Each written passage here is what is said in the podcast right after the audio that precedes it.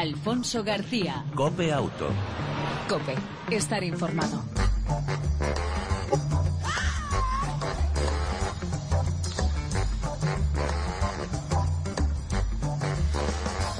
Hola, ¿qué tal? ¿Cómo estás? Bienvenido una semana más a este tiempo de radio, este tiempo dedicado al mundo del motor, tanto en las dos como en las cuatro ruedas. Información, actualidad, opinión y entretenimiento durante aproximadamente, aproximadamente 35 minutos. En el control técnico, todo lujo, nuestro motero de pro, Pedro Díaz Aguado, al volante, Alfonso García. Si te parece, arrancamos.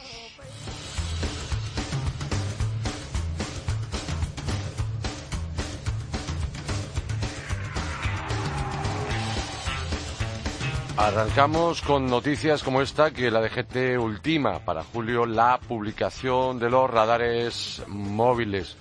Esto es lo que ha declarado la titular de la Dirección General de Tráfico. Esta iniciativa que se anunciaba el pasado mes de febrero dentro de una batería de medidas para gestionar la velocidad si es que eh, está en marcha en algunas autonomías en donde la DGT inició una campaña piloto. Así que ha publicado la ubicación de 305 puntos donde se ponen los radares móviles en Asturias y Castilla-León. Concretamente, la DGT publicará en su web de manera periódica unos 1.200 tramos de vías divididos en 50 provincias que se han caracterizado como especialmente meritorios de esta gestión. Se trata de tramos susceptibles de ser vigilados, según dice la Dirección General de Tráfico, con los más de 800 radares móviles de este departamento. Además, eh, la Dirección General de Tráfico dice que serán los radares lo más visibles posibles siempre que se salvaguarde la seguridad de los agentes y de los vehículos que circulan por la carretera según órdenes de la DGT. Un 5% de los accidentes con víctimas en España suceden por deslumbramiento en las horas crepusculares al amanecer o al atardecer, según los eh, últimos datos de accidentabilidad de siniestralidad en España de 2013. Formaster, Asociación Española de Formadores en Seguridad Vial, ofrece como solución el uso de las gafas de sol, pues el 20% de los conductores nunca usa esta herramienta. En concreto, las mejores gafas para conducir. Recuerda que hace un par de semanas aquí en Copiauto te hablábamos de eso, de las gafas de sol. Pues bien, según Formaster, son las homologadas y con cristales polarizados, etiquetadas eh, con el símbolo C. Existe también una clasificación de las gafas según su filtro solar. De esta manera, el filtro cuarto, eh, cuatro se recomienda para navegar o esquiar y su uso en la conducción está prohibido y sancionado. En cambio, el filtro solar 3 es idóneo para los conductores y para las zonas de alta montaña y playa. Para los días soleados de otoño e invierno se recomienda el filtro 2 y en el caso contrario de días nublados se adapta mejor el filtro 1. Por otro lado, para los más aficionados, recordar que el pasado 19 de junio se inauguró, se abrió sus puertas oficialmente el Museo de la Velocidad del Autodromo Nacional de Monza, en Italia, todo un paraíso del aficionado, donde podremos recorrer hasta 14 temáticas que descubrirán los secretos de la historia y la actualidad de los tipos de coches y motocicletas, tecnología, motores por dentro, ver cómo son los cockpits, la seguridad y los neumáticos, la caja de cambio, repasar las más gloriosas victorias, la ropa, cómo trabajan los medios de comunicación, incluso qué se hace en la pista y en el Pado. Son 14 zonas ubicadas cada una de ellas en una caja de 2 por 2 metros repleta de gráficos, información multimedia y objetos de auto eh, de alto valor. Por tanto, una cita interesante mm, de un Museo Nacional de mm, Autodromo, mm, Museo de la Velocidad del Autodromo Nacional de Monza, que ha sido una idea que ha partido de Hipólito Alfieri, periodista y fotógrafo con 15 años de experiencia en diversos sectores de la automoción y fundador de la agencia de comunicación Coan multimedia. Por lo tanto, una cita interesante. Lo mismo que este próximo viernes se inaugura oficialmente, se inaugura oficialmente el Museo Fernando Alonso, de toda la historia, desde los cars, incluido hasta la actualidad, y por supuesto una pista de karting que podrá coger pruebas de carácter internacional del eh, mundial, perdón, de los campeonatos de cars. En la llenera, cerca de, creo que está cerca del eh, aeropuerto en Oviedo. Y por último, ¿Cuánto pagarás Hacienda por el PIB 8 con la reforma fiscal, la nueva reforma fiscal que entró en vigor el pasado 1 de enero y sobre todo con la reducción de las subvenciones que ha supuesto la entrada en vigor del plan PIB 8. Si te acoges a este plan, recuerda que como en los anteriores tendrás que declararlo a Hacienda, pero te retendrán hasta un 40% menos. Recuerda también que las ayudas ahora son de 1.750 euros, 750 los pone el gobierno y eh, la otra parte, perdón, 1.500 y la otra parte 750 por parte del gobierno. Así que cuando llegue la hora de realizar tu declaración en la renta 2015 tendrás que declarar esos 750 euros como ganancias patrimoniales no derivadas de una transmisión, indicándose a priori en la, en la casilla 266 del impreso. Por ejemplo, se pagará sobre la base liquidable hasta 12.450 euros la tarifa de la renta imponible un 20%, se pagará Hacienda por ese plan PIBE 150 euros y así en incremento para quien vaya incrementando su base liquidable. Y sin más, hasta aquí las noticias más destacadas del mundo del motor y entramos en materia para hablar de, de algo que te va a interesar y mucho.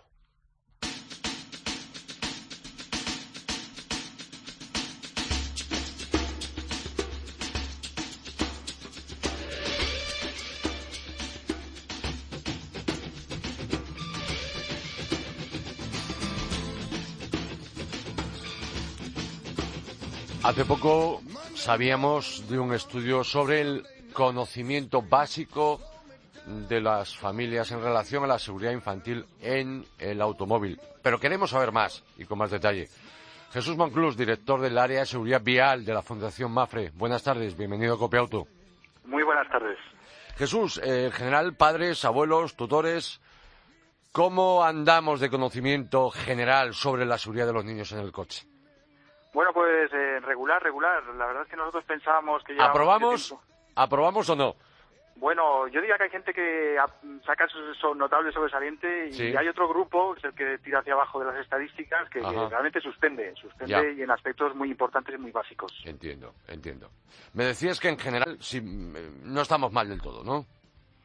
Bueno, efectivamente, depende de cómo se mire. Esto es un poco la botella medio llena, medio vacía. Hay un dato muy preocupante, que es que el 8% de los padres que hemos, y madres que hemos encuestado, casi mil, padres y madres, nos dicen que, aunque sea esporádicamente, no llevan a sus hijos en seguidas infantiles. Es decir, un 8% es uno de cada 10 casi, y aunque sea esporádicamente, es un tema muy, muy preocupante. Y nosotros precisamente pensamos que es ese grupo de personas que todavía no es consciente pues del riesgo al que están expuestos los niños cuando no viajan correctamente protegidos con sillitas o con el cinturón y también pues evidentemente de qué es lo que incluso dice la legislación al respecto que también es un aspecto muy importante mm. preocupante es esta falta de uso es mayor eh, con la edad del pequeño a medida que va creciendo pues efectivamente, efectivamente. Nosotros, eh, el, motivo que subyace en el estudio es que cuando hemos analizado los datos del último año, hemos visto que la tasa de fallecidos, de niños muertos, algo tan terrible de decir como esto, eh, por población, es en el grupo de entre 5 y 9 años de edad. Entonces, hemos hecho una encuesta, pues digamos en ese grupo en concreto, y, efectivamente pues hemos visto que los padres en muchas ocasiones no saben cuándo hay que cambiar de un asiento, hemos identificado, incluso pues eh, cuantificado los errores, hay un 6% de, de padres y madres que pasan del cuco para bebés directamente a a asientos elevadores, saltándose un, un tipo o técnicamente un, grupo de asientos eh, tan importante como el de los niños pues de entre uno y cuatro o cinco años. También un 20%, por ejemplo, pues el, hace lo contrario, cambia demasiado tarde de, de tipo de asientos infantiles. Eh, haciendo un paréntesis, pues los asientos infantiles se dividen en diferentes tipos pues para diferentes eh, eh, estadios de desarrollo del cuerpo de los niños, desde los bebés de menos de un año, niños de cuatro años, hasta ya pues los niños ya mayores de, ocho y nueve años. Y en efecto, pues a medida que, que los niños crecen, pues parece que nos estamos relajando. Pensamos que ya no es necesario protegerlos tanto, pensamos que es uno de los errores que hemos identificado, que un cinturón de seguridad es suficiente, que el niño no necesita el alzador o el cojín elevador, e incluso un 50%, más de un 50%, un 55% de padres y madres nos dicen que realmente piensan que, bueno, que no es tan necesario, ¿no? Que una cosa tan sencilla como un elevador que tiene, digamos, pues una estructura tan básica, pues que, no es importante, que no es seguro. Eso es un grave error, porque precisamente lo que hace es situar al niño a la altura a la cual el cinturón de seguridad le pasa por, por los huesos resistentes y no por las partes blandas del cuerpo, que en caso de colisión pues podría producir lesiones. Pero es verdad, Jesús, eh, que se dejan de utilizar esos elevadores que permiten utilizar el cinturón de seguridad de los adultos, se dejan de utilizar demasiado pronto. Eso es, eso es, digamos, uno de los principales problemas que hemos visto. En ocasiones, digamos, es por una comodidad, pues por no tener que, llevar al niño o que llevar los elevadores. A veces también los padres nos dicen que es el propio niño el que pide mm, ser mayor y dejar de utilizar los asientos, elevadores infantiles. Eso es un grave error, porque cuando el cinturón del vehículo que está diseñado para adultos pasa, por ejemplo, por encima del cuello del niño o pasa por encima del abdomen, que es una parte blanda, y no por los huesos de la cadera, que es por donde tiene que pasar, eh, las probabilidades de lesiones se disparan. Y la solución es algo tan sencillo como esos cojines o asientos elevadores. Suben 10 15 centímetros al niño de altura, pero esos 10 o 15 centímetros de altura son la diferencia entre tener unas lesiones o no tenerlas. Eh, mira, Jesús, uno de nuestros técnicos, Nico, me hace una consulta y dice, hay mucha diferencia decir, entre ese elevador mm, que permite utilizar el cinturón de seguridad y ese otro elevador que además lleva orejeras. Bueno, pues efectivamente, eh, los que tienen orejeras pues eh, tienen ventajas, tienen, en el caso, por ejemplo, de impacto lateral, eh, sufrir un impacto en la puerta de, donde viaja el niño, pues eh, se dispone pues, de un espacio más eh, de, seguridad. También hay algunos aspectos relacionados con la comodidad. El niño puede eh, apoyar la cabeza en el reposacabezas y, y, eso hace pues que, pueda utilizar también con mayor comodidad en general. Sí que es verdad incluso que es un tema que, recientemente pues Volvo, el fabricante Volvo pues, ha puesto un poco digamos la interrogante diciendo que cuando un vehículo pues es un vehículo nuevo, está dotado de todos los sistemas de seguridad, con airbags laterales, etcétera, el propio vehículo ya ofrece mucha seguridad, pero en la inmensa mayoría de las ocasiones nuestra recomendación es que los niños utilicen asientos elevadores con respaldo y reposacabezas y protecciones laterales todo el tiempo que sea posible. Todo el tiempo que sea posible, es decir, no podríamos decir hasta cuándo bueno, eh, la pregunta es muy interesante. La legislación nos dice que los niños eh, tienen que utilizar sistemas de retención hasta que cumplen los 12 años o miden más de 135 centímetros de altura. Esto en Alemania es diferente. En Alemania tienen que medir más de 150 centímetros de altura, pero lo importante es que los niños deben llevar cojines o asientos elevadores hasta que el cinturón se ajuste bien a su cuerpo. Y esto quiere decir que el cinturón les pasa por la parte media de la clavícula, que es un hueso duro, por la parte media del esternón, que es otro hueso duro, y por la parte baja de las caderas. Si, le queda, si el cinturón queda por encima del cuello, pasa muy cerca del cuello o encima del estómago del abdomen, entonces estamos ante un caso en el que es necesario eh, utilizar todavía el cojín elevador. De todas formas, Jesús, está clarísimo que hay muchas cosas que no ayudan. Obviamente, una es la cuestión económica, eh, que obviamente si entramos en una situación que llevamos en los últimos años con la crisis, ha hecho que quizá muchos se hayan visto obligados a, vamos a decir que a intentar apurar eh, determinados elementos de retención, sillitas, no sillitas, elevadores, Correcto, eso puede, puede influir, está influyendo la crisis en todos los aspectos. Estamos hablando, cuando hablamos de cojines asientos elevadores, de, elementos con un coste, digamos, muy reducido. Estamos hablando de, pocas decenas de, euros. En cualquier caso, estamos hablando de unos ahorros en donde no, no estamos hablando, digamos, de, de, una camiseta que puede ser de una marca o de otra. Estamos hablando de algo que puede salvar la vida de los niños y no hace falta decir que no hay mayor tragedia en una familia que perder a un hijo y que los accidentes de tráfico en los últimos años son la principal causa precisamente de este tipo de tragedias. Sí, ya lo, ya lo creo.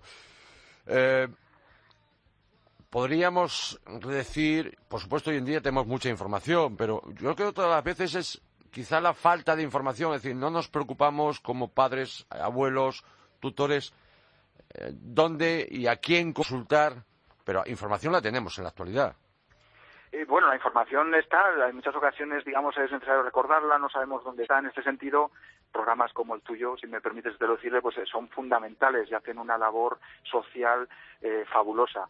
Nuestra aportación desde Fundación MAFRE también, una de las aportaciones, aparte de los estudios que estamos presentando, pues es nuestra página seguridadvialinfantil.org, donde está toda la información, todos los consejos. Y, y bueno, nosotros también ahora estamos proponiendo que, desde el momento en el que una mujer va al ginecólogo y le dan la buena noticia de que está embarazada ya debería, digamos, insistirse en que es necesario eh, utilizar el cinturón de seguridad para salvar dos vidas cuando una mujer está embarazada y no solo una. Y cuando los padres y las madres están asistiendo a los cursos de preparación del parto, el papel de las matronas pues es también fundamental. De manera que cuando alguien salga, unos padres, unos padres salgan de la maternidad con un bebé, pues lo hagan ya desde ese mismo primer viaje a casa, como se suele decir, pues ya lo hagan en condiciones de seguridad y con un eh, asiento infantil pues para bebés en este caso. Repitamos, seguridad infantil ORG, ¿me equivoco? Seguridad vial infantil.org. Seguridad vial infantil. O fundacionmafe.org y también se accede rápidamente. Y ahí tenemos toda la información más que detallada al respecto de lo que estamos tratando en el día de hoy, ¿no? Correcto, estamos hablando de los cuatro pasos básicos en la seguridad vial, el tipo de asiento, qué asiento es más seguro dentro de cada tipo, cómo instalarlo y también incluso dónde comprarlo, que a veces pues, es una de las preguntas más básicas. Pero también es verdad, Jesús, que aunque a veces quizás no nos preocupemos, pero sí es muy habitual, imagino por tu parte, por la mía, la consulta, las dudas. Hace un momentito me consultaban también en el tema de los más pequeños, sobre todo, eh, y hasta qué edad llevar porque sí es verdad que hay normativas y hay recomendaciones y hay países donde, por ejemplo, eh, países eh, nórdicos donde eh, la normativa es muy, muy genérica desde hace muchísimo tiempo. La cuestión, Jesús, de llevar a los niños en sentido contrario a la marcha. Un punto también fundamental que te agradezco que, lo, que lo menciones. viajar hacia, mirando hacia atrás, viajando en un sentido contrario, es seguro para todos los tipos de ocupantes. De hecho, pues cuando hace 40 años aterrizaban los astronautas en, la Tierra después de de la Luna en sus cápsulas Apolo, pues lo hacían precisamente mirando hacia atrás y, es la espalda, toda la espalda, pues la, la que digamos ayuda a detener, digamos a soportar pues las fuerzas que se producen en una condición. Los bebés siempre, siempre, siempre tienen que vivir hacia viajar mirando hacia atrás. Los bebés, mm, como mínimo, eh, hasta que cumplan un año y pesen más de 10 kilos, pero como muy bien apuntabas tú, el país más seguro para los niños es Suecia, los países nórdicos en general, llevan los niños mirando hacia atrás hasta que cumplen los tres, cuatro años. Y aunque aquí todavía nos parezca, digamos, algo como imposible, ya existen en el mercado citas infantiles que permiten a los niños de, de, hasta eh, 18 kilos viajar mirando hacia atrás y las probabilidades de supervivencia en caso, en caso de una colisión violenta pues se, se, se multiplican por tres o por cuatro. Pues Jesús Monclús, yo no sé, me imagino se nos quedarán muchas cosas en el tintero, pero bueno, tendremos más ocasiones para recordarlas. Como conclusión y con respecto a este estudio que habéis realizado en la Fundación MAFRE sobre el conocimiento básico de las familias en relación a la seguridad infantil en el automóvil, ¿alguna recomendación, alguna cuestión clave para cerrar como conclusión? Bueno, pues yo el resumen y me apoyaría en el último, la, tu última pregunta, los niños hacia atrás todo el tiempo que sea posible, como mínimo pues hasta que tengan un año pesen 10 kilos, pero a ser posible hasta que tengan tres o cuatro años van muchísimo más seguros y a los niños no les importa y de hecho ven más cuando van mirando hacia atrás que cuando están mirando hacia un reposacabezas. Y por otra parte pues eh, los cojines elevadores y los asientos elevadores hasta los 12 años o mejor dicho pues hasta que el cinturón de seguridad se ajuste correctamente a su cuerpo y es por otra parte, pues una otra manera de decirlo es hasta que los niños ya tengan una complexión física de un adulto. Ajá. Pues Jesús Monclús, director del área de seguridad vial de la Fundación Mafre, una vez más, gracias por atender la llamada de la cadena COPI, de COPI Auto, y por, por supuesto, recordarnos cuestiones tan importantes y tan sensibles como la seguridad, pero muy en particular cuando hablamos de los más pequeños. Ha sido un placer y muchas gracias a vosotros. Un abrazo. Gracias. Alfonso García. Cope Auto. Cope, estar informado.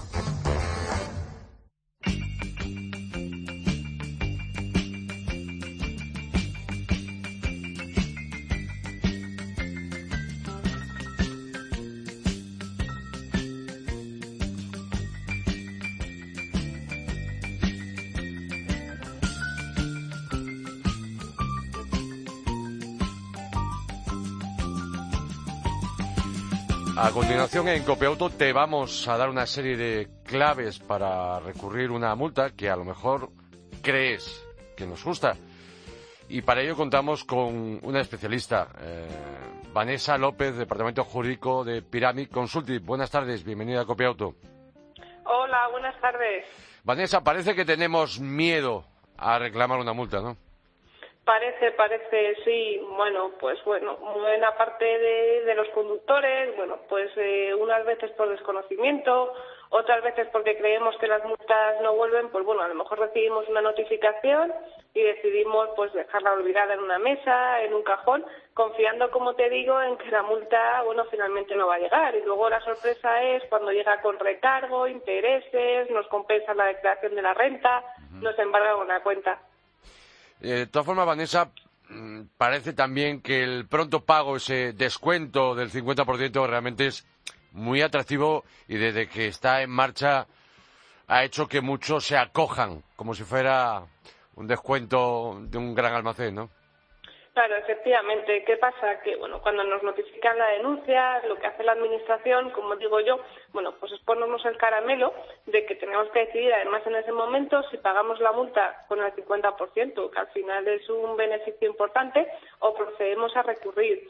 ¿Qué sucede? Que muchos conductores no son conscientes de las consecuencias que supone el pronto pago de la sanción. El pronto pago supone renunciar a poder defenderse a posteriori de la denuncia que a lo mejor es injusta, que a lo mejor luego nos damos cuenta de que teníamos el ticket en el salpicadero de de que habíamos puesto el distintivo, no somos conscientes de que automáticamente nos quitan los puntos del carnet de conducir.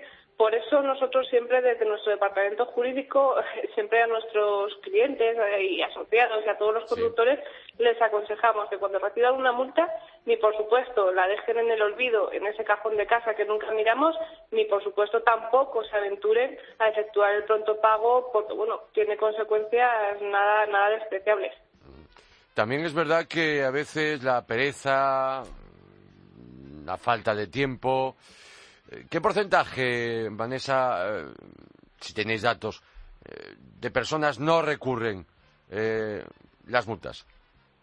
Bueno, entre el pronto pago y personas que a lo mejor deciden, bueno, pues no hacer nada con sus multas, tenemos unas estadísticas en torno al 60-65% de conductores que reciben multas.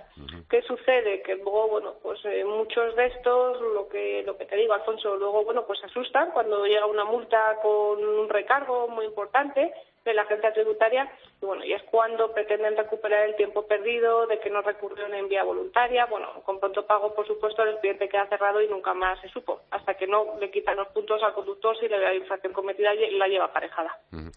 ¿Qué claves nos podrías dar, qué recomendaciones nos podrías ofrecer ante una multa?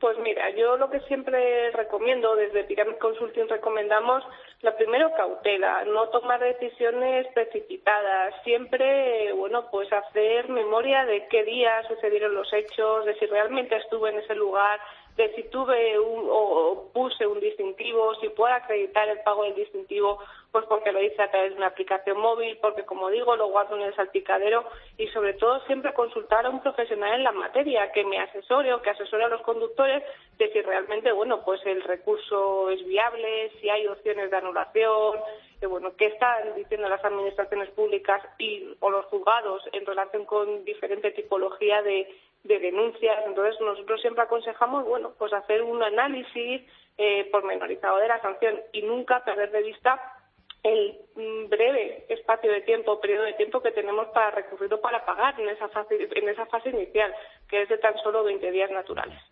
20 días naturales tenemos, incluidos sábados y domingos. Sí, sí, sí, sí. Además el cómputo, bueno, pues en ese cómputo de 20 días son sábados, domingos, festivos, o sea que fíjate, son poco más de dos semanas. No llega ni siquiera a tres semanas, que entre que recibimos, abrimos la multa, nos lo pensamos, al final es un, es un plazo de tiempo muy breve. Es verdad, Vanessa, que los agentes tienen presunción de velocidad, pero nosotros, eh, de veracidad, perdón, nosotros también tenemos presunción de inocencia.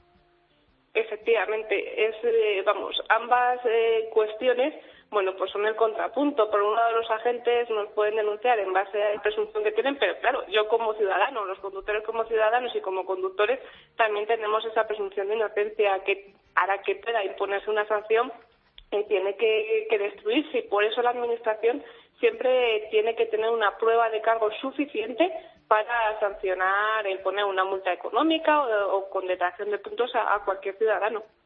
También es verdad que esas prisas son siempre malas consejeras, porque eh, hay defectos de forma, es decir, a veces se formula, se nos notifica una multa, una sanción, pero hay defectos de forma incluso bastante absurdos. Eh, ¿Cuáles podrían ser para que prestemos mucha atención a ese detalle? Me explico. Yo, por ejemplo, me ocurrió hace unos años, eh, Ciudad de Toledo, capital, incluso había colocado el, importe de la hora, pero bueno, pues me llegó luego la notificación y era curioso, me ponía la calle, no recuerdo exactamente cuál era, calle eh, número eh, cero. Eso es un defecto de forma. No existe el número cero. Efectivamente, y bueno, era el ejemplo que además se iba a poner de manifiesto porque se da mucho, sobre todo en las multas de velocidad con radares fijos, que se indica como lugar de la infracción F01 que, bueno, pues de acuerdo con lo que viene diciendo el ayuntamiento en juicios que venimos eh, pasando por esta materia, que es farola, pero es que farola no es un lugar de infracción, o sea, un lugar de la infracción es una avenida, es una calle con un determinado número, pero nunca una farola. Y nunca, desde luego, un F01 o un F02. Entonces, el lugar de la infracción, desde luego, es un defecto de forma que además están cometiendo muchísimas administraciones públicas, entre ellas que en Madrid se está produciendo. Y habría que fijarnos en detalle, matrícula, el color del coche, eh, marca del modelo, ¿no? Claro, efectivamente, Alfonso, porque era lo que venía diciendo al principio de esta entrevista, que tenemos que ser muy, cautos y antes de precipitarnos a pagar una multa con descuento tenemos que echar un vistazo a la notificación, porque luego el hecho de darnos cuenta a posteriori, después del pago de ese posible defecto, porque la matrícula me han cambiado una letra, porque no existe el lugar de la infracción, porque mi vehículo no es de color blanco, sino es de color negro. A posteriori, una vez realizado el pago bonificado, yo ya no puedo defenderme, ya no puedo hacer escrito de alegaciones, porque la ley es muy clara y, bueno, el hecho del pronto pago supone renunciar a efectuar alegaciones. Por eso nosotros siempre lo que pedimos es cautela, tranquilidad, mirar con detenimiento la notificación, siempre ver qué opciones reales de posibles recursos existen y bueno, pues luego ya toma una decisión al respecto. Habrá multas que sí que interesen, la gran mayoría, proceder a esos recursos y sin embargo a lo mejor es este otro pequeñísimo porcentaje que a lo mejor lo más viable, bueno, pues es hacer un pago bonificado.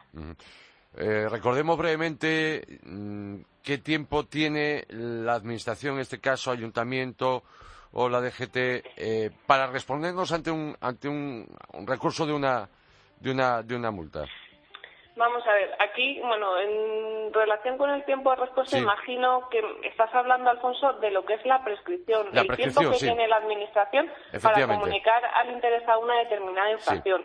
Bueno, pues en nuestra legislación en materia de tráfico hay dos plazos. Para las multas leves son tres meses, mientras que para las multas graves y muy graves son seis meses. Entiendo. Y luego otra cuestión, por último, Vanessa, y no quiero robarte más tiempo. Vía administrativa, vía judicial. En el segundo punto ya no se paga, no hay, no hay, no hay tasa, no hay costes, ¿no? Efectivamente, para las personas físicas, al final, tras muchos esfuerzos y muchas presiones de los colectivos que nos dedicamos al recurso de multas, al final, bueno, pues hace unos meses se dictaminó, bueno, que las personas físicas quedaban exentas del pago de la tasa judicial y tenemos que tener en cuenta que en muchas ocasiones los importes de las sanciones, bueno, pues eh, no son demasiado elevados y claro, con el pago de la tasa judicial en muchos supuestos incluso está por encima de lo que era el, el importe de la sanción. Entonces, al final, eh, como te digo, bueno, pues eh, han quedado exentas. Ninguna persona física ahora mismo para acudir a los tribunales para impugnar una multa debe de hacer frente a la tasa judicial. Muy bien, pues Vanessa López, gracias por estas recomendaciones para saber cómo, cuándo eh, y por qué recurrir una multa de tráfico y si no, por supuesto, si no nos atrevemos a nivel particular y obviamente con el consejo que damos de mm, las prisas son más consejeras, pero por supuesto, aparte de eso, contar con profesionales. Eso es. Muchas gracias a vosotros, Alfonso. Un placer. Un saludo. Muchísimas gracias. Hasta otro día. Adiós.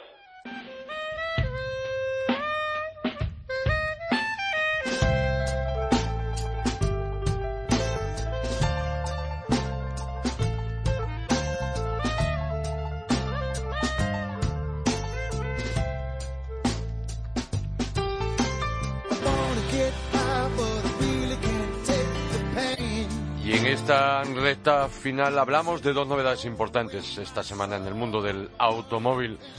Renault Kadjar, eh, modelo que no, sustituye al Coleos, Eh, es un modelo que se fabrica en España, en concreto en la factoría de Palencia. Comparte la plataforma del Cascae, pero el 70% de las, piezas, de las piezas son diferentes. El Callar es mm, todo camino de algo menos de 4 metros y medio, más ancho que una berlina y una buena altura para tallas grandes. Plásticos mullidos, buen diseño y notable postura de conducción. Además, excelente calidad de acabado. Los asientos mejores que los de su primo el Cascae.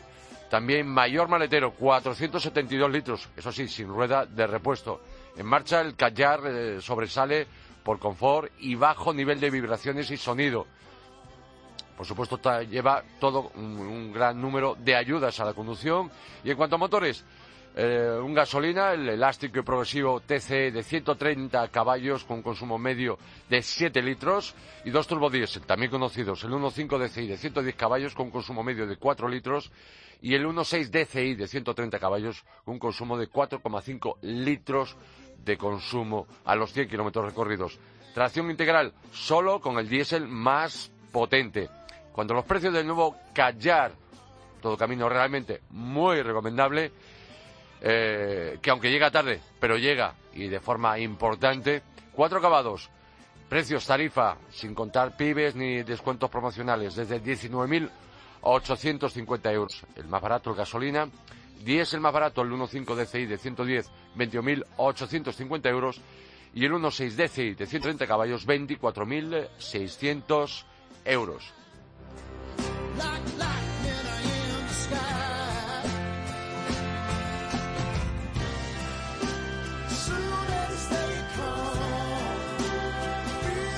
Y la otra novedad importante de la semana en este programa, en esta edición de Auto número 148, es el BMW Serie 2 Grand Tourer. Después del Active Tourer, llega el Grand Tourer con más espacio y ahora con siete plazas opcionales. Primer monovolumen premium con siete asientos, mayor distancia entre ejes, 21 centímetros más largo que su hermano, el Active, 5 centímetros más alto, igual de ancho, que permiten hasta tres sillitas infantiles, una de ellas en sentido contrario, el maletero de 645 litros con cinco plazas. Si utilizamos las siete, solo 150 litros. Tercera fila deslizable en 13 centímetros, que va a hacer que podamos ganar o, restar espacio de maletero. Portón eléctrico de serie con el pie será en este caso opcional. Los nuevos motores, los, perdón, los motores del Grand Tourer de la serie 2 de BMW son eh, dos gasolinas, el 18 y 220, el primero tres cilindros, 136 caballos y el segundo con 192 caballos. Tres diésel, desde el 216, diésel, tres cilindros, 116 caballos, que por cierto se nos ah, antoja un poco justito de, motor. El 218D 150 quizás sea el más recomendable. Y por último, el más potente, el de 190, el 220, que además tiene la opción eh, del X-Drive, la tracción a las cuatro ruedas. Caja manual de seis eh, marchas, o bien se puede optar por la automática Steptronic, o bien en seis, en los motores pequeños, o en ocho marchas en los motores más potentes. Propulsión a vela con la caja automática de ocho marchas. La extra, eh, como extras, la suspensión M-Sport, lo mismo que la dirección deportiva variable y la suspensión.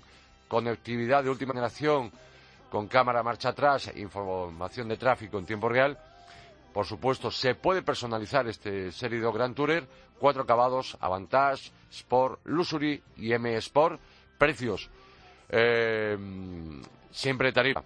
Este mm, Serie 2 Grand Tourer es 1.500 euros más caro que el Active, que su hermano de cinco plazas, y los precios parten desde 29.050 euros el gasolina más barato y desde 29.950 euros el diésel más barato, siempre sin descuentos y sin pibe, que por supuesto las, los hay y te puedes acoger a ellos. Y hasta aquí las dos novedades eh, de la semana en el mundo del motor, en concreto, el Renault Kadjar, ese todo camino de la marca del rombo y el BMW 2 Grand Tour. Y nos tenemos que ir.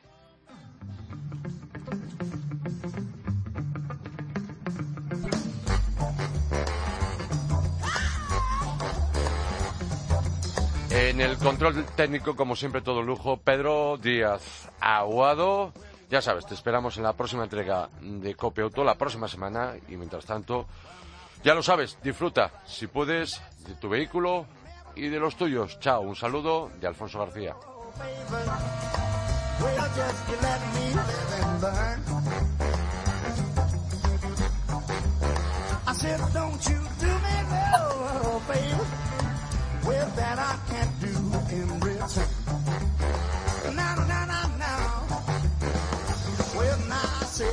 Good intentions for somebody you can trust.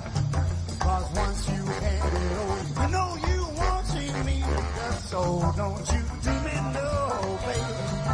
Yeah, just you let me live in line.